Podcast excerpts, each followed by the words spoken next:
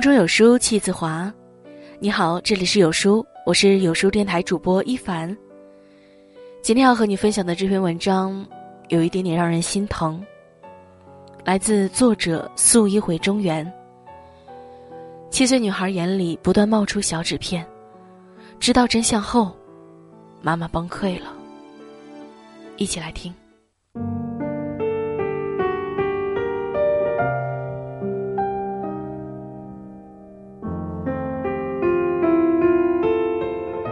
谁都体会过眼里容不进沙子的感觉。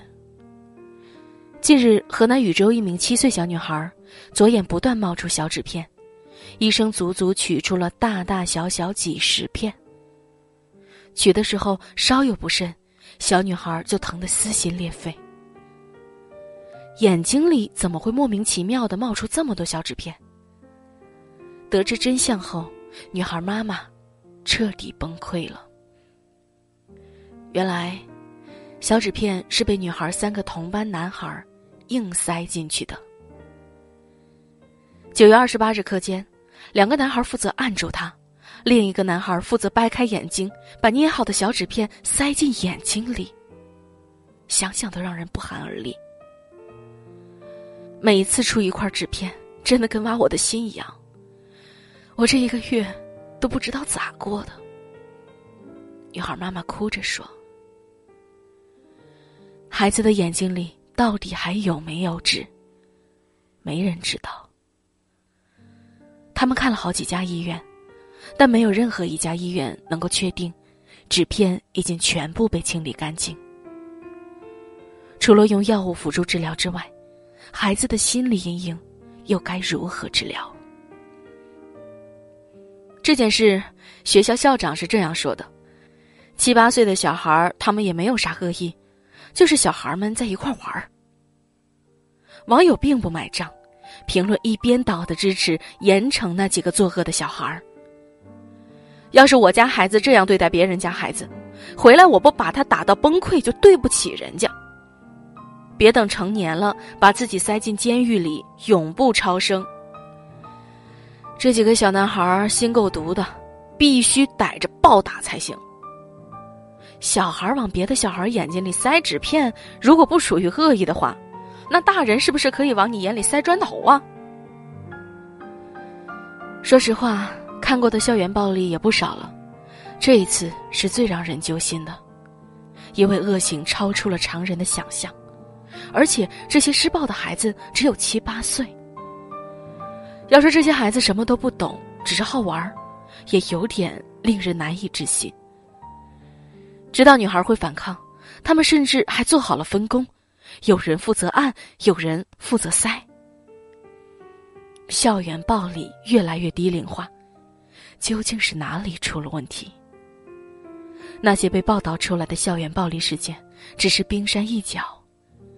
更多看不见的角落里，发生过的或正在发生的校园暴力，有过之而无不及。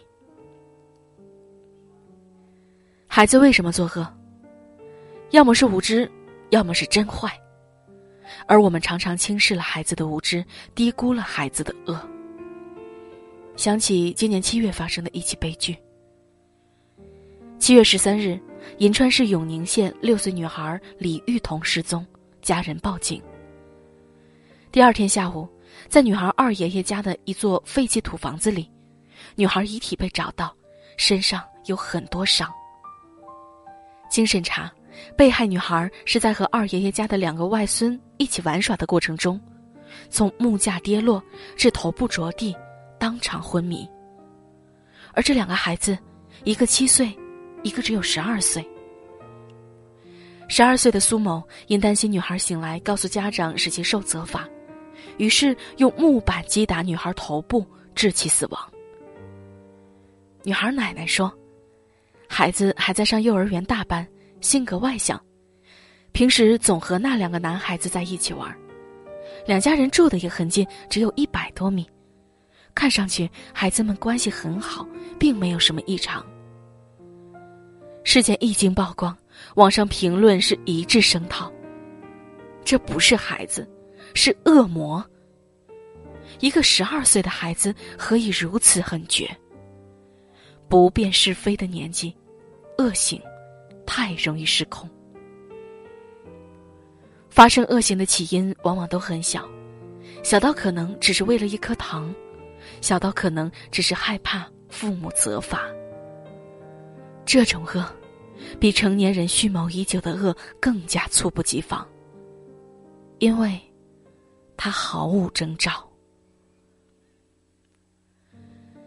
每当校园暴力发生，总有人说，父母要多关心孩子，及早发觉孩子的异样，因为那些受到欺凌的孩子，很多时候并不敢声张，他们宁可忍气吞声，也不向父母求助。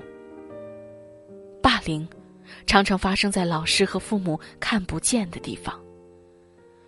被欺负的学会了伪装，但其实，那些欺负别人的孩子同样善于伪装。父母眼里乖巧可爱的孩子，也可能是个欺凌弱小的恶魔。电影《少年的你》中，未来看起来最听话、懂事、多才多艺，他是老师眼里的好学生，父母心中的骄傲。但真相却是，他是最心狠手辣的那一个，是很多学生眼中的噩梦。朋友讲过一件事：儿子上小学二年级了。性格开朗，学习优秀，在班里一直是班长，老师们也都很喜欢他。家长会上，他一直是作为优秀家长代表上台发言，这是他特别引以为傲的事情。直到有一天，老师跟他说，有同学家长反映他儿子在上体育课上，总是故意伸腿绊倒一个同学，那个同学膝盖上的伤就没好过，总是好了旧伤又添新伤。老师特地在课上观察过了，情况属实。他感到难以接受，儿子那么优秀、温和、有礼貌，在外面看见流浪猫都会心生怜悯。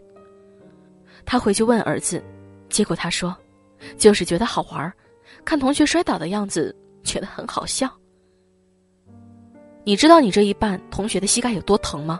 伤要多久才能好吗？不知道。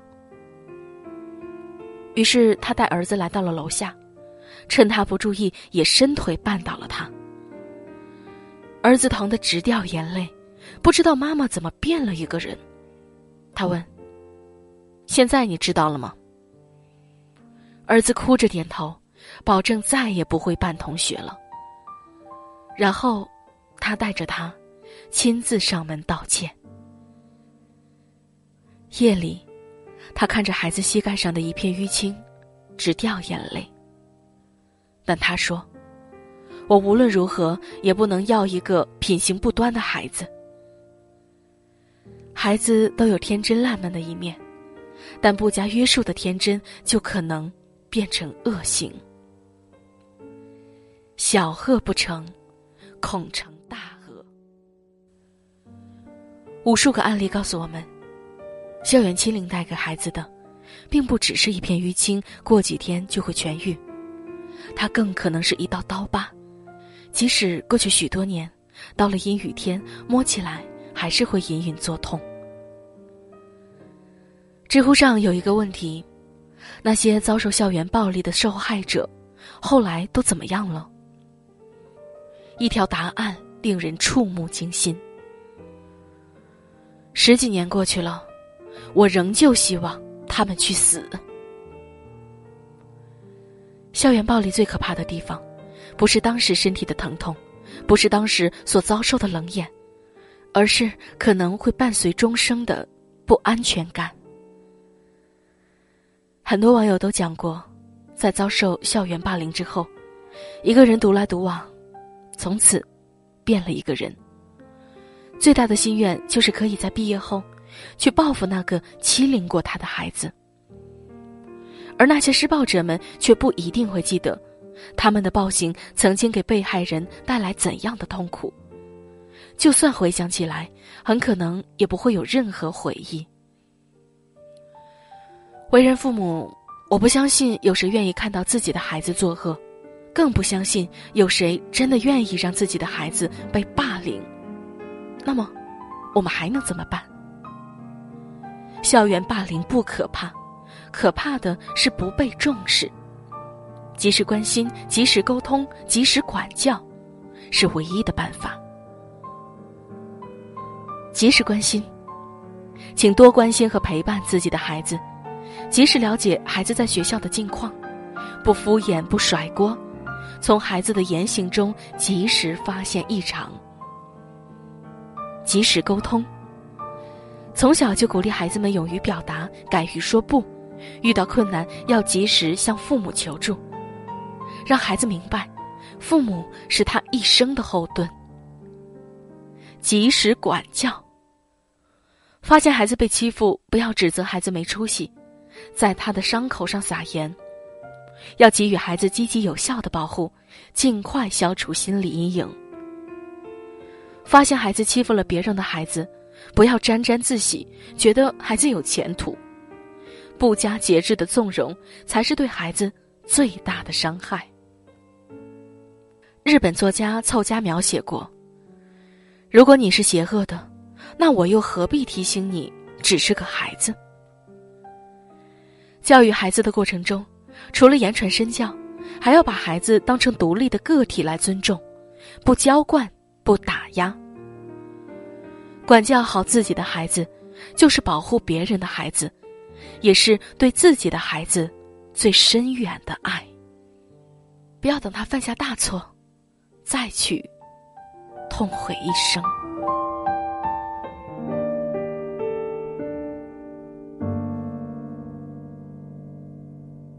在这个碎片化的时代，你有多久没读完一本书了呢？长按扫描文末二维码，在有书公众号菜单免费领取五十二本好书，每天都有主播读给你听。好了，这就是今天和大家分享的文章。如果你喜欢这篇文章，记得把它分享到你的朋友圈里，和千万书友一起分享好文哦。